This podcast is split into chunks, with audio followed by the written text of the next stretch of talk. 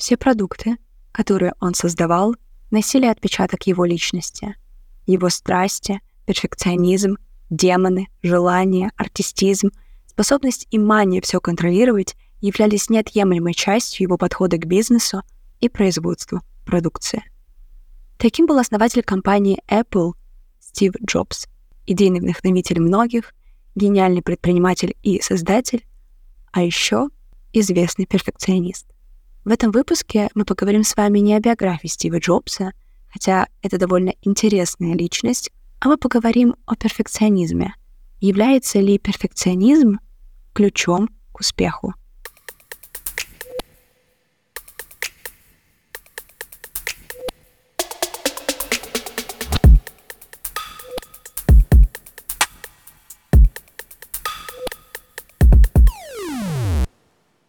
Всем привет! Меня зовут Полина, вы слушаете подкаст «Культурный шум».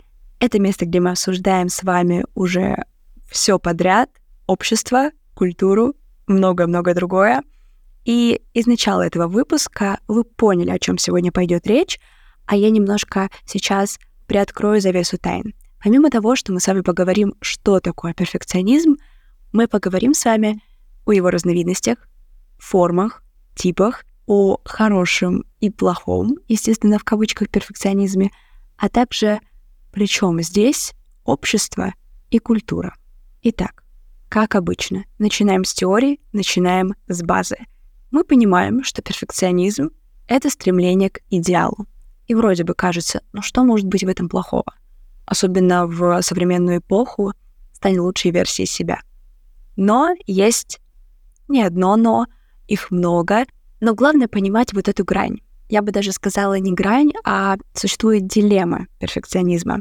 Дилемма между потребностью непосредственно воплотить совершенство и невозможностью достичь этого в реальности.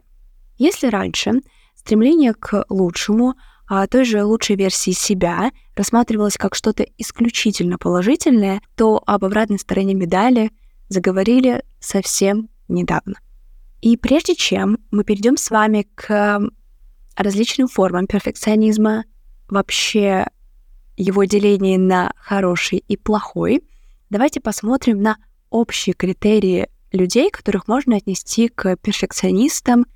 И, может быть, вы сможете найти у себя зачатки вот этой новой модной болезни.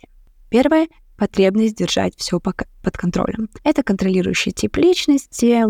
Раньше мы его тоже с вами затрагивали в предыдущих подкастах. То есть мы все держим в ежовых рукавицах, контролируем и не даем ускользнуть ничему из нашего взора. Следующее — запрет на ошибки и стремление их не допустить. Далее — абсолютная определенность во всем, точные гарантии в любой ситуации. И это может быть начиная выполнения вашей какой-то работы и просто деятельности, заканчивая планами на день. Также одно из главных свойств перфекциониста — он всегда должен. Факт должествования. Себе, окружающим. Он не должен бояться, он не должен опаздывать, не должен делать кучу разных других вещей. И часть из этих требований оправдана. Но у перфекциониста их очень много. Также перфекционист может считать, что ему должны окружающие. Такие люди всегда знают, кто, что и как должен делать. А если все происходит не потому, как нужно, как результат раздражения перфекциониста. Такие люди будут доказывать свою правоту всегда. Их правота абсолютна, и она не допускает никаких других изменений. Возможно, с этим критерием я немного не согласна, потому что я причисляю себя к перфекционистам, причем к нездоровой его форме.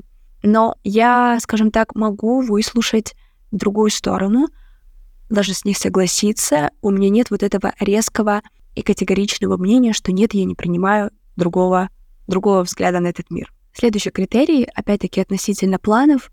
Либо мы делаем вот так, идем четко по списку, по графику, либо мы вообще ничего не делаем, никуда не идем, обижаемся и сидим дома. Ну и последнее, в моем личном списке это философия просто перфекционизма. Я сам. Я сам во всем, всегда и везде. Вот здесь четкое попадание в меня. И тут совмещается удовольствие от того, что ты делаешь что-то сам, плюс недоверие к людям. Поэтому мне иногда очень сложно работать в команде, потому что я убеждена, хотя вроде бы люди доказывают обратное, но у меня вот есть это предубеждение, что никто не сделает лучше, чем я. Лучше я сама напишу текст, сделаю презентацию, выступлю, а вы просто подпишите свои фамилии рядом, и все будет супер. Это, конечно, крайняя форма, но иногда такие мысли у меня присутствуют. Но как же мы с вами можем без теории? Давайте о теории. Я выше упомянула о перфекционизме здоровом и нездоровом. В современной науке разграничивают позитивный или нормальный и невротический перфекционизм. И зачастую сейчас превалирует именно второй вариант невротического перфекционизма. Что же означает полезное стремление к совершенству? Его движущая, движущая сила — это желание. Источник внутренний. Я так хочу. Далее. Такой человек э, с полезным стремлением к совершенству отмечает улучшение. Он спокойно относится к ошибкам. Он видит градации, оттенки, этапы его деятельности. Считает себя ценным как личность вне зависимости от внешних успехов и поражений. А теперь про вредное стремление к совершенству. Его движущая сила — страх. И источник, в отличие от первого, внешний. Не я так хочу, а другие так хотят, и поэтому я должен. Такой человек никогда не доволен. Он старается избежать ошибок любой ценой. Он видит крайности, и зачастую у него черно-белое мышление.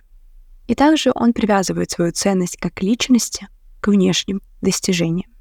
И таким образом ученые, психологи пришли к выводу, что перфекционизм — это тревожное невротическое расстройство. Оно может быть мощным источником не только тоски, но и тревоги. Так, в одной статье, в статье, которую я читала при подготовке к подкасту, была фраза образа злого духа в мифологии эпохи Возрождения средневековой Европы. Я думаю, кто читал Фауста, Фауста знает Мефистотеля. Так вот, этот губитель человеческих душ сказал, кто хочет невозможного, мне мил. Признаюсь честно, когда я впервые прочитала эту фразу, она для меня стала как чуть ли не мотивационной. То есть я не увидела в ней ничего плохого. Наоборот, это даже как-то меня, как человека, как личность, располагает к, как бы, да, это странно не звучало, к Мефистотелю, к образу злого духа но мне эта фраза понравилась. Вот вам а, отражение перфекциониста в его самом таком ярком проявлении. Но в реальности не существует того совершенства, без которого сердце перфекциониста не знает удовлетворения. Грубо говоря, перфекционисты понимают зачастую, что тот идеал, к которому они стремятся, он недостижим, тот идеал, который, кажется, удовлетворит все их потребности, невозможно получить, но они все равно идут туда, они все равно делают, продолжают страдать, доказывают обратно, что нет, он существует, при этом понимая, что это невозможно. Вот такой парадокс, вот такая дилемма. Да, да, действительно, это так. Впрочем, для перфекционистов также мучительно видеть высокие достижения других, так как чужой успех обостряет чувство собственного несоответствия высоким стандартам.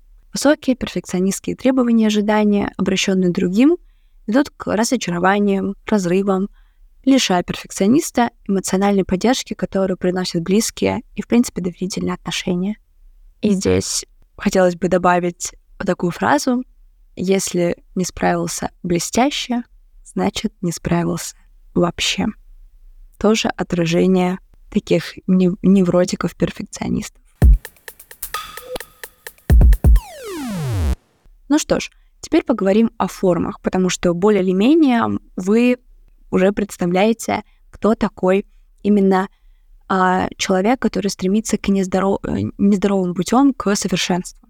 Первая форма перфекционизма — я адресованный. Что он означает? Обладает он компульсивным характером, то есть а воплощение идеальных стандартов мыслится не только как что-то возможное, но это прям необходимо, это прям сама цель.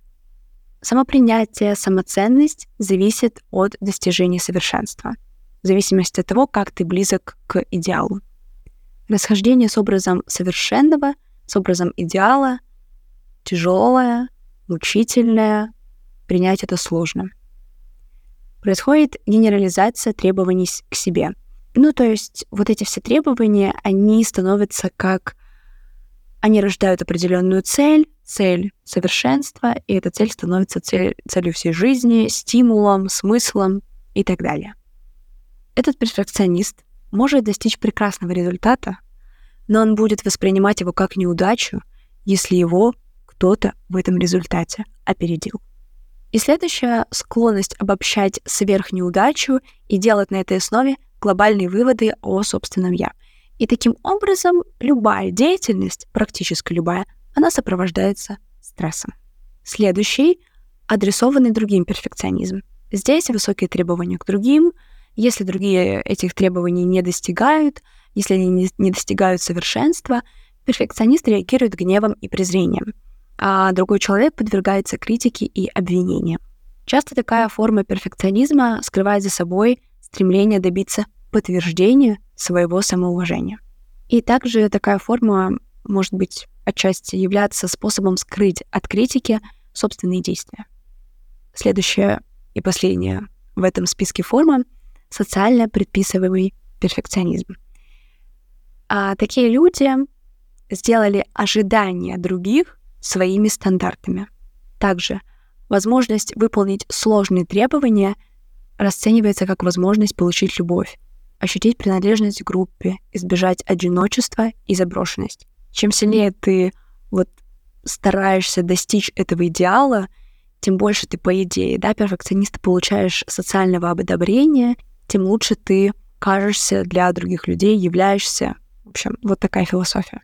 И здесь самое, наверное, болезненное, как только перфекционист достигает определенных успехов, определенного уровня, то он будет расценивать этот уровень как тот, что от него будут ждать постоянно. То есть ему нужно постоянно подтверждать, что он молодец. Это были формы. Еще существует типы, когда это уже более такая подробная классификация, когда каждая форма может определять, а может, э, точнее, выражаться в определенном типе. Первый физический тип перфекционизма — это стремление к идеальному телу. Далее эмоциональный я не должен испытывать негативных эмоций. Профессиональный. Я должен быть безупречным профессионалом. Соматический. У меня не должно быть неприятных ощущений или болезней. И отдельно хотелось бы отметить наиболее распространенный сегодня, популярный, спасибо социальным сетям, это перфекционизм экзистенциальный. Моя жизнь должна быть максимально наполнена каждую секунду. Такой вид перфекционизма складывается из ожидания идеальной жизни, ощущения, что у меня есть на нее особая привилегия. И его причина содержится, точнее, ее можно выразить в одной такой мотивационной фар- э, фразе. «Будь успешен, живи на полную, ты этого достоин». И вот это все приводит к хроническому ощущению жизни не на полную, удрученности и тревоги по этому поводу. Потому что эта тревога возникает из-за понимания людей, что их жизнь не соответствует определенному заявленному стандарту. И вот в этом типе перфекционизма виноваты макросоциальные факторы. Грубо говоря, общество, а социальные сети, СМИ и другие источники информации. Но о макросоциальных факторах мы поговорим чуточку позже. Мы переходим к проблематике вообще а, причи к причинам перфекционизма, к причинам нездорового перфекционизма. Макросоциальные факторы, о которых я сказала чуть выше, да, это мощный инструмент, но есть и другие микросоциальные факторы. Это семья. Не зря же у нас говорят, все проблемы из детства. Прежде всего, к таким факторам относятся высокие родительские требования и ожидания в плане достижений – и обусловленный этим высокий уровень критики. Дети в подобных семьях редко заслуживают одобрения, так как стандарты очень высоки и поощряют в ребенке стремление к совершенству. Образующийся разрыв между реальными достижениями и возможностями обрекает ребенка на постоянное ощущение неудовлетворенности и появляются негативные чувства. И так постепенно в человеке формируется с ценностей и установки маленького перфекциониста, способствующий негативному восприятию жизни, себя и других. Все это потом переходит во взрослую жизнь. И самое интересное и одновременно, я бы даже сказала, деструктивное, что такое явление может проистекать бессознательно в семье, ненасильственно. То есть родители не мог, могут открыто и не проявлять этой критики, а родители могут сами того не замечая создавать такую среду для ребенка, что в конечном итоге дети, проследив определенную закономерность, что за действием идет похвала или наказание, и от этого меняется отношение, начинают формировать набор взглядов, требований, чтобы удовлетворять своих родителей. То есть все делать для того, чтобы заполучить вот эту а, высокую оценку своим действиям. И понимаете, в чем прикол? Родители могут иногда прямым текстом и не указывать на недостатки, не ругать прямо своих детей, потому что кто-то там требует, иногда повышает голос, орет, и это плохо, и как бы тут понятно, от чего могут появляться вот эти зачатки нездорового перфекционизма, неврозов, расстройств и тому подобное. А когда родители адекватные, и ребенок просто недополучил внимания в детстве и пытался посредством высоких требований к себе, к учебе, спортивным достижениям, эту любовь заполучить, получить вот это одобрение. Почему я об этом говорю? Потому что так было у меня. У меня потрясающие родители, просто волшебные. Я готова повторять это всегда. У меня было великолепное детство, но по прошествии лет сейчас, благодаря работе с психологом, благодаря моей собственной работе, я поняла, что откуда у меня, например, тот же самый нездоровый перфекционизм и проблемы с контролем, с борьбой за внимание и так далее. Просто потому что ну, мои родители никогда не говорили мне, какой я должна быть, чтобы они меня любили. Но мне не доставало внимания, вот сколько да, мне было нужно тогда, то есть я его недополучала. И вот через успехи в учебе, а внеучебные достижения мои — Плюс у меня как бы младшая сестра есть, там конкуренция X2. Мне нужно было постоянно доказывать, что я достойна внимания тоже. Ну а теперь перейдем к главным виновникам современного нездорового перфекционизма. Это макросоциальные факторы. И, собственно, они стали причиной того, почему я решила записать выпуск о влиянии культуры на современный перфекционизм. Итак, макросоциальные факторы — это определенные послания, которые мы получаем от внешней среды, и некоторые из них вносят вклад в эпоху посредством порядков, принципов, стандартов, которые вызывают психологические проблемы. Как пример, в одном моем любимом телеграм-канале тема перфекционизма довольно подробно разъяснялась, и автор э, для вопроса о макросоциальных факторов привела такой пример — она привела пример с Фрейдом. В его времена культурное послание было следующим. Секс — это грязно, приличная женщина не должна даже думать о нем. Что, как результат, мы получили? Истерия цвела пышным цветом. Относительно современного перфекционизма, то его рост заметен именно среди молодежи. По сравнению с предыдущими поколениями, сегодняшние люди, сегодняшние студенты строже относятся к себе, и в свою очередь, конечно, требуют от себя и других вот этого совершенства. Расскажу об одном исследовании, которое проводилось с 1989 по 2016 год. Оно показало, что на 10% усилилось наше критическое отношение к себе, на 16% к окружающим, и еще на 32% вырос перфекционизм, которого от нас ждет общество. И здесь речь именно о высоких требованиях, которые это общество нам предъявляет. Но все-таки что же привело к росту перфекционизма среди молодежи? Я выделила следующие причины, расположив их в зависимости э, влияния друг на друга. Первое — переход к капитализму. Второе — общественные стандарты, культура, жизненные принципы. И третье — социальные сети. Давайте подробно разберем, взглянем на это все. Капитализм я поставила выше всего, так как, например, социальные сети — это лишь очень чувствительный проектор тех социокультурных процессов в обществе, которые происходят. Перемены в экономическом и политическом мире приводят к появлению новых приоритетов, ценностей. Они отражаются на содержательных и формальных аспектах общения, поддерживаются средствами массовой информации. Люди в промышленных развитых странах стали более озабочены социальным сравнением, испытывают значительную тревогу в отношении собственного социального статуса и зачастую используют материальные блага как средство измерения успеха. Что мы видим сейчас? Если раньше человечество мыслило в категориях религиозных, культа праведного служения Всевышним силам, выстраивали свою жизнь таким образом, чтобы попасть в рай, ну или там быть вознагражденным за свои труды, то сейчас мы с вами все рационально мыслим. А в большинстве случаев мы кричим, что мы атеисты.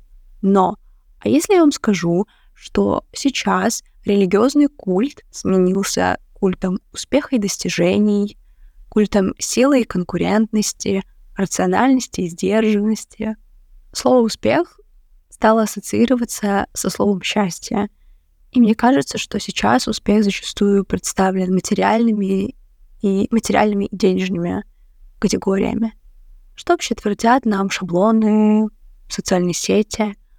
Каждый должен иметь высокую значимость в обществе, высокий привилегированный статус, технику последней модели, дорогую одежду, которую как бы желательно менять почти каждый месяц, аспектов вещей, которые должна соблюдать каждая женщина, чтобы быть идеальной и успешной. И все это растет в геометрической прогрессии.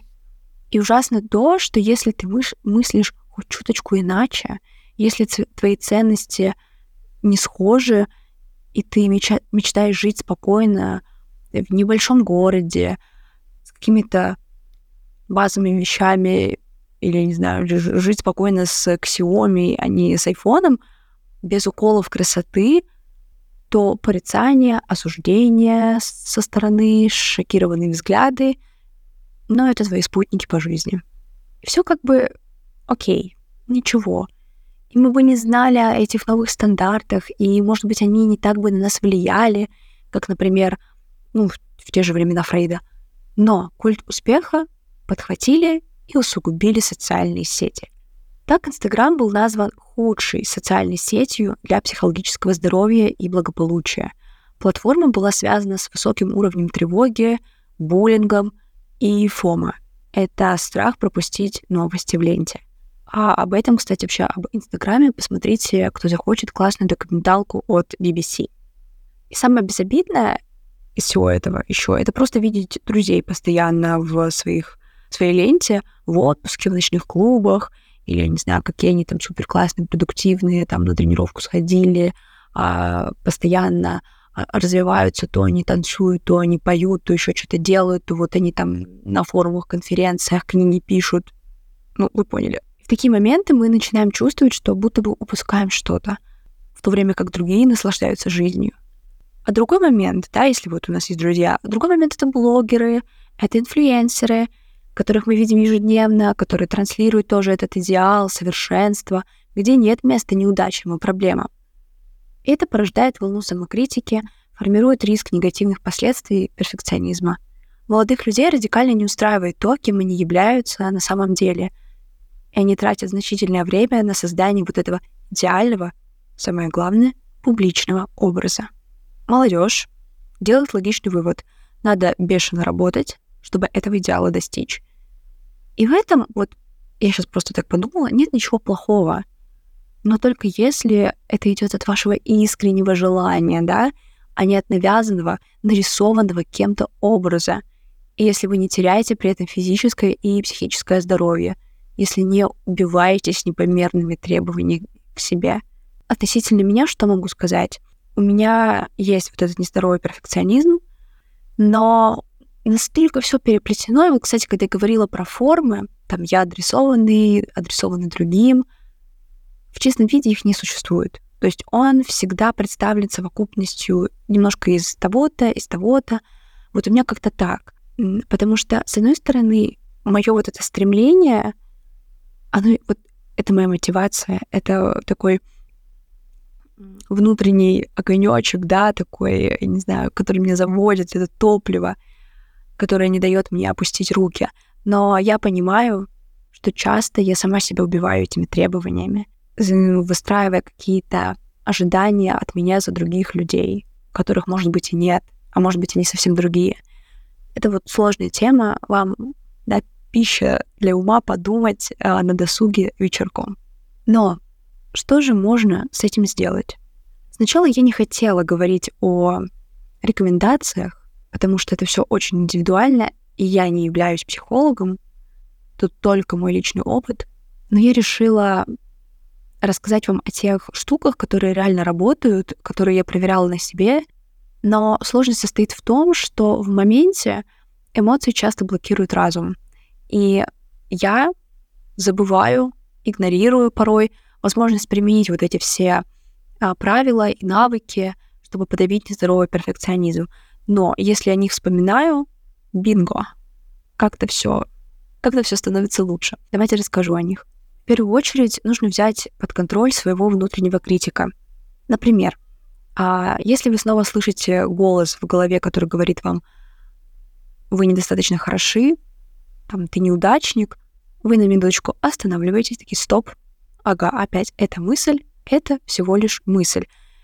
А, очень есть прикольные, а, прикольное упражнение, то есть вы, когда понимаете, что вот она, эта мысль приходит, вы себе сами говорите, сейчас у меня есть мысль, что я неудачник. И вот на самом деле, как бы такой взгляд со стороны позволяет немножко по-другому понять и оценить, что ну, это реально всего лишь мысль, которая не всегда бывает правдой.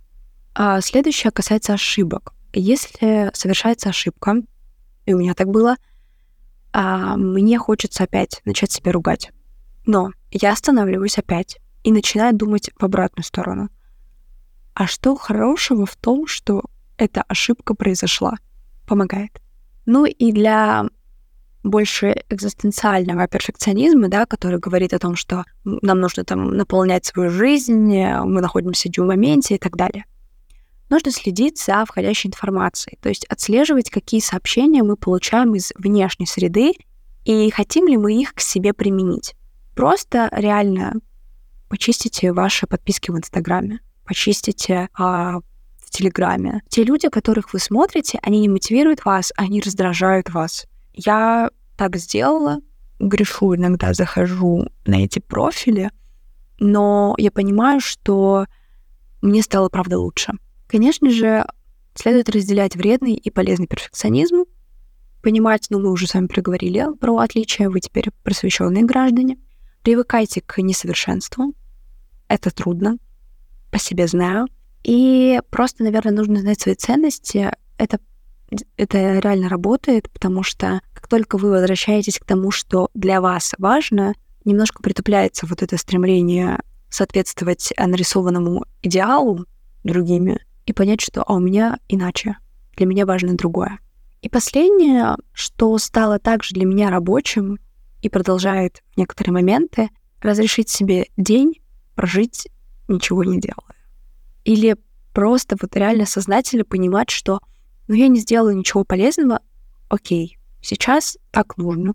Ну, сейчас я хочу вот просто потупить в телефоне и, сделать что-то еще. Я, я просто выдыхаю.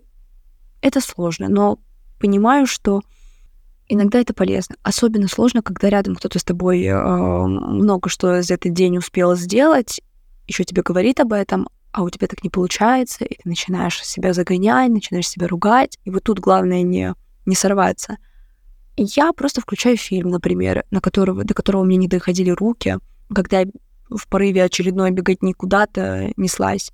Читаю книгу, просто иду гулять. В общем, позволяю себе вот так прожить хотя бы один день. Ну что, дорогие мои, на этом все. Я надеюсь, что этот выпуск вам понравился. Вам было интересно послушать опять такую, такое откровение от меня, но одновременно полезную информацию про перфекционизм. Я желаю вам ментального и физического здоровья. Всех люблю. Мы с вами обязательно услышимся. Всем пока.